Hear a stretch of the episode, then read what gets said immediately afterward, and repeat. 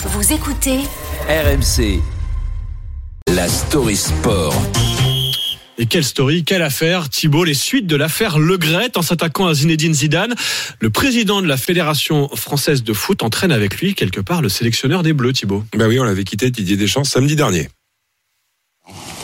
a décidé de me prolonger jusqu'en 2026.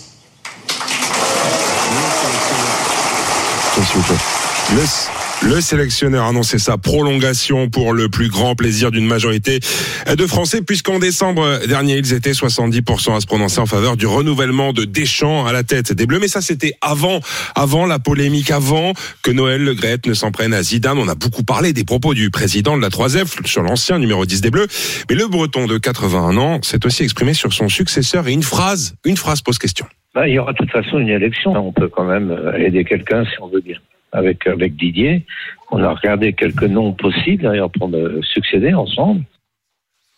On a regardé avec Didier Deschamps quelques noms possibles pour me succéder.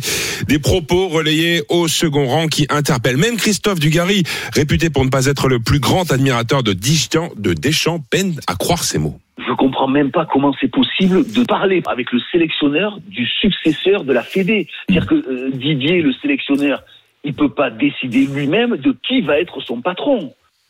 C'est vrai ça. Et, et ce matin, bah, de nombreuses personnes, personnalités réclament une prise de parole de Didier Deschamps. Oui, il a parlé hier dans un communiqué Didier Deschamps. Il s'est exprimé sur la retraite internationale du Goyoris, mais pas un mot, pas un seul mot sur la polémique euh, Le Graët. Et c'est ce que lui reproche Daniel Riolo. Tout France 98 a pris la défense de Zidane. Le seul qu'on n'a pas entendu, c'est Deschamps.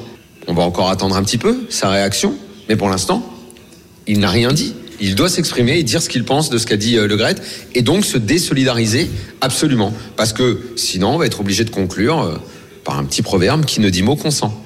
Et Daniel Riolo, qui a d'ailleurs un avis bien tranché sur le silence de, de Didier Deschamps dans cette histoire. À un moment, euh, il faut peut-être séparer l'homme de l'artiste hein, euh, et se poser des questions sur, euh, sur Deschamps, qui me semble avoir largement trempé dans le dysfonctionnement de la 3F.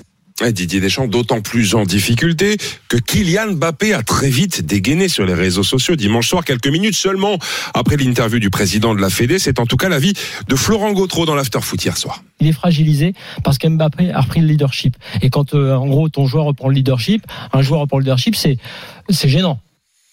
Et même s'il dispose de nombreux soutiens, Deschamps est ce matin le sélectionneur, un, un, sélectionneur fragilisé, mis en difficulté par son président et pourrait bien être éclaboussé par cette affaire, une victime collatérale d'un dérapage incontrôlé. Tu ne dis rien, le martyr te va bien. Ouais, silence pesant de Didier Deschamps dans cette affaire.